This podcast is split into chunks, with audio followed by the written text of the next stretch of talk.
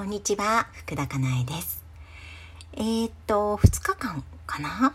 あの、お休みをいただいておりまして、あの、お久しぶりでございます。はい。はい、うん。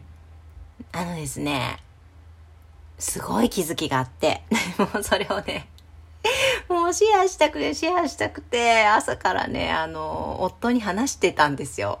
もう大発見があったとか言って。で、私本に心のことが大好きなんですよね。あの、大好きすぎてずっと考えていて、で、なんかちょっと疑問に思うなとか、あなんかどういうことなんだろうって思った時に、あの、考えて、なんか気づきがあると、もうね、嬉しくて仕方なくって。でも、それをね、朝から夫に話してて、うん。で、あの、こちらでもね、シェアさせていただこうかなっていうふうに思って今収録をしています。で、あの、うまくね、伝わるかどうかがちょっとわからない内容で、そう、私もなんかもう超大発見とかって思ったんですけど、これがうまくこう、言語化できるかどうかがちょっと微妙なところで、うん、なので、あの、伝わるかどうかわからないんですけれども、一生懸命話したいと思います。はい。あのですね、まあ皆さん幸せに生きたいじゃないですか。ね。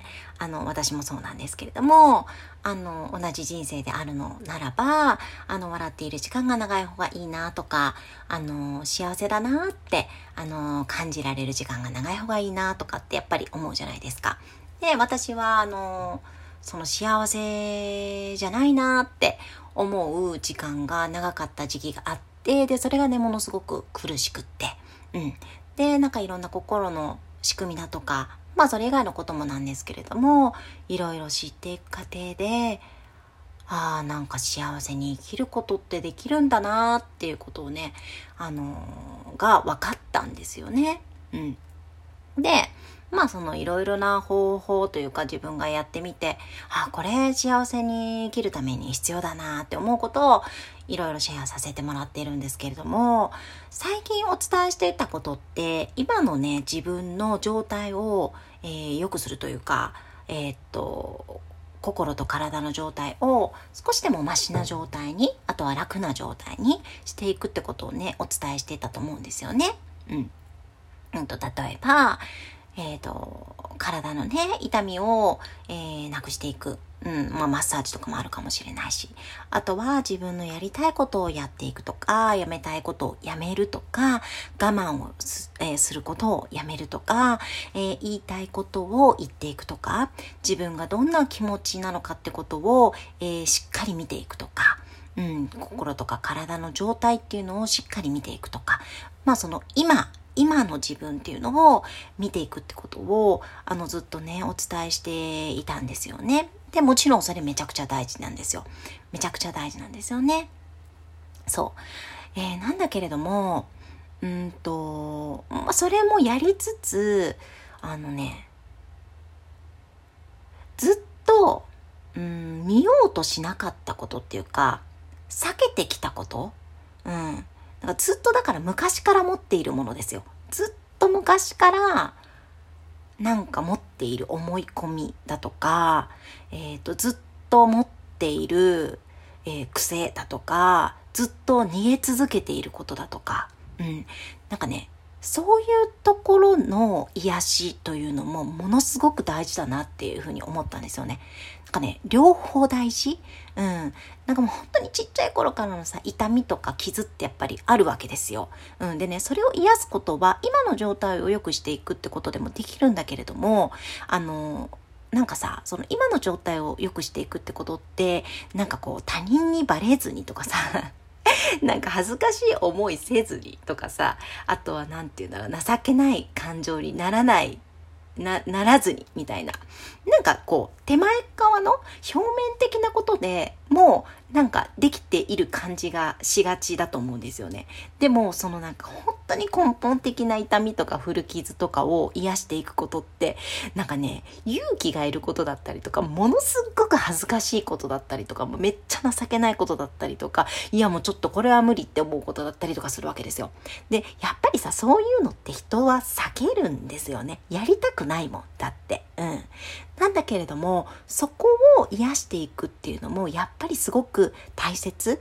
あの、もちろんさ、すっごいしんどい時にそこに向き合うのってやっぱ苦しいから、あの、もうね、無理です、無理ですっていう状態でやるのは、私もお勧めしないんですけれども、だけれども、その今の状態を、えー、っと、良くしていくってことをやって、ちょっとフラットな状態っていうかさ、ちょっと今楽だな、なんか、えっ、と、幸せだと感じられているな、みたいな状態の時に、あの、その、なんかさ、向き合いたくないそこっていうのも、向き合っていくと、なんかすごいベースが上がる感じがして、すごくいい気がするんですよね。うん。やっぱさ、でもそこ向き合うのって、もうね、涙が出てくるとかさ、あの、めっちゃくちゃ苦しいとかさ、あとね、人を、人を巻き込む、巻き込むって言葉はないんだけど、なんていうのな、人にさらけ出さなければいけない？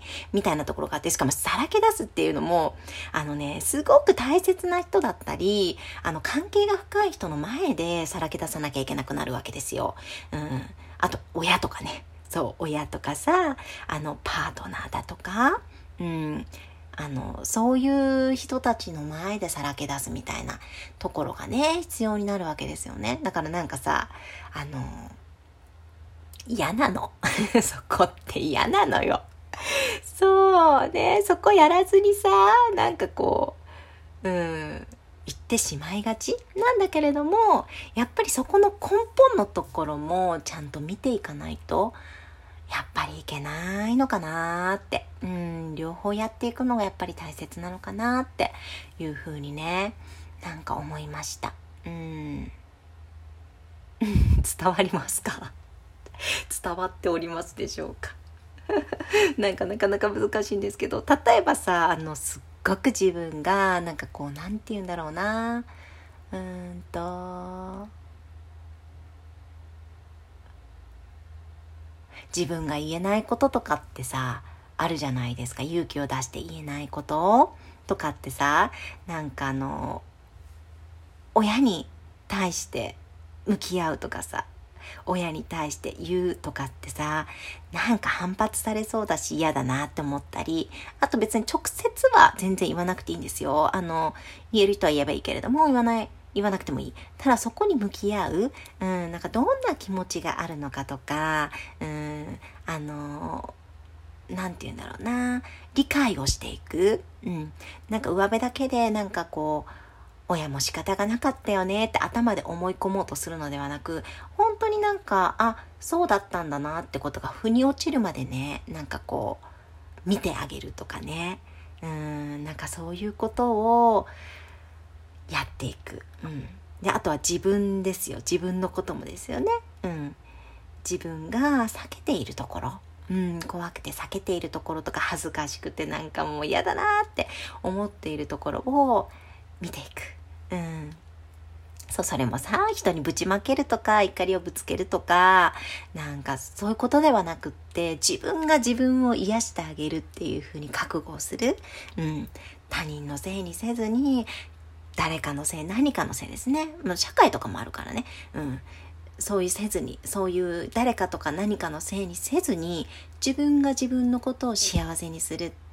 自分の、えーと、育ちとか、そういうものも全部受け入れて、自分が自分のことを幸せにするんだっていうふうに覚悟する。うん、そこを全部引き受ける。うん、受け入れる。うん、そういうことをやっていくっていうことで、あの、ベースを上げていく。ベースから癒していく。なんかそれがすっごく大事じゃないかなって、うん、思いました。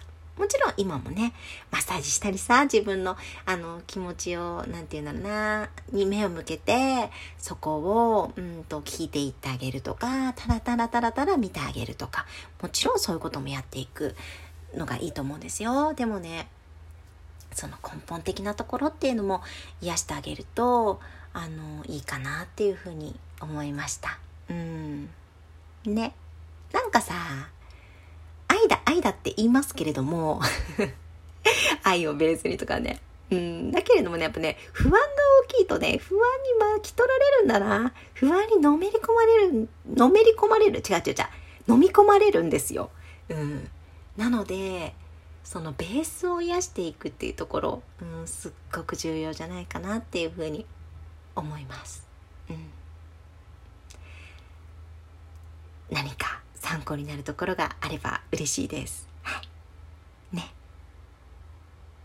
それを気づかせてくれるのはきっと子供だったりパートナーだったりすると思うので、ね、そこも見ていくといいのかなたくさんのギフトが隠れているのかなっていうふうにも思います。はい。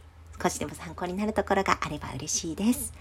ありがとうございました。福田かなえでした。